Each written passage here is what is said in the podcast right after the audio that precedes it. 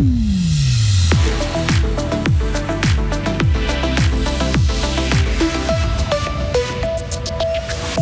Une épaisse fumée noire cet après-midi dans le ciel du Giblou. Un important incendie a frappé la commune de Wisternance en Ogo.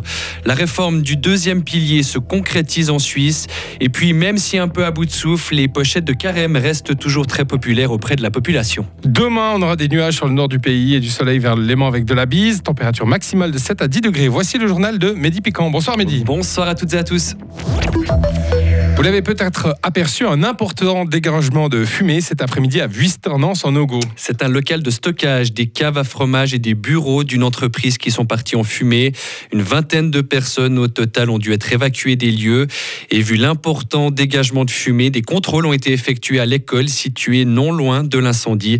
Écoutez le syndic de la commune de Giblou, Julien Gremaud. Les pompiers ont vite remarqué que ça pouvait être un problème, donc euh, ils ont effectué un test au niveau de, l'air aux alentours de l'école. Et puis ce test s'est avéré euh, négatif, donc il n'y avait aucun problème pour la santé des enfants. Et du coup, c'est pour ça qu'ils ont pu terminer les cours, mais dès que les cours ont été terminés, ils ont été euh, renvoyés chez eux, je dirais, de manière assez rapide.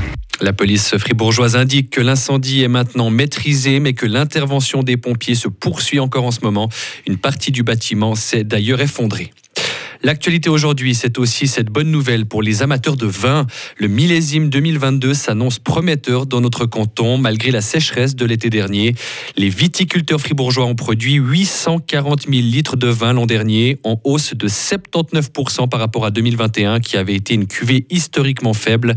C'est ce que montrent des chiffres publiés aujourd'hui par l'Office fédéral de l'agriculture. L'absence de gel printanier et de grêle ont contribué à ce très bon résultat. C'est une salle bien connue des fans d'escalade. Desblocs à Bulle doit quitter ses locaux le 31 juin. L'association lance donc un appel aux communes de la région et aux privés pour trouver un nouveau toit. La ville de Bulle lui a déjà indiqué qu'elle n'avait aucun, aucun lieu à lui mettre à disposition. L'équipe de Desblocs, qui accueille dans sa salle des passionnés, des élèves ou encore des enfants à qui elle donne des cours, craint pour sa survie. Les personnes à bas revenus doivent pouvoir cotiser au deuxième pilier. Le Conseil des États maintient sa volonté d'abaisser le seuil de salaire minimum pour entrer dans la prévoyance professionnelle. À part cette divergence, les deux chambres du Parlement ont accordé leur violon sur la réforme de la LPP. Les rentes vont baisser, mais la moitié de la génération transitoire touchera une compensation financière. Une proposition équilibrée, estime la sénatrice PLR fribourgeoise Johanna Gapani. C'est toujours difficile à dire à quelqu'un qui va arriver à la retraite dans les prochaines années que ce qu'on lui donne est suffisant parce que c'est clair que c'est une période qui est difficile, qui est aussi éveille certaines questions. Nous, ce qu'on a fait et ce qu'on a voulu faire, c'était vraiment de faire en sorte que les personnes qui arrivent dans les prochaines années, donc les personnes qui n'ont pas la possibilité de prendre d'autres mesures, aient une compensation qui soit suffisante. Et bien évidemment, c'est aussi une compensation ciblée puisque ça doit être finançable aussi pour les générations et pour les personnes qui travaillent aujourd'hui. Comme tout, il faut que ce soit suffisant pour ceux qui reçoivent et finançable et payable pour ceux qui payent. Donc c'est toujours un juste équilibre à trouver.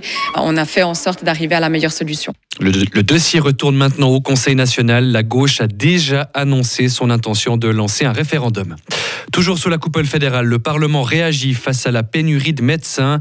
Certains spécialistes étrangers pourront exercer en Suisse, même s'ils n'ont pas suivi une formation post-grade de trois ans dans un établissement helvétique. Après le national, le Conseil des États a accepté aujourd'hui d'assouplir la loi sous condition. Les cantons devront attester d'une pénurie avérée et l'exception concernera seulement les médecins de famille, la pédiatrie, la psychiatrie et la psychothérapie pour enfants. Ce constat maintenant, les femmes et les hommes travaillent presque à égalité en Suisse. En 30 ans, la participation au marché du travail des deux sexes s'est rapprochée.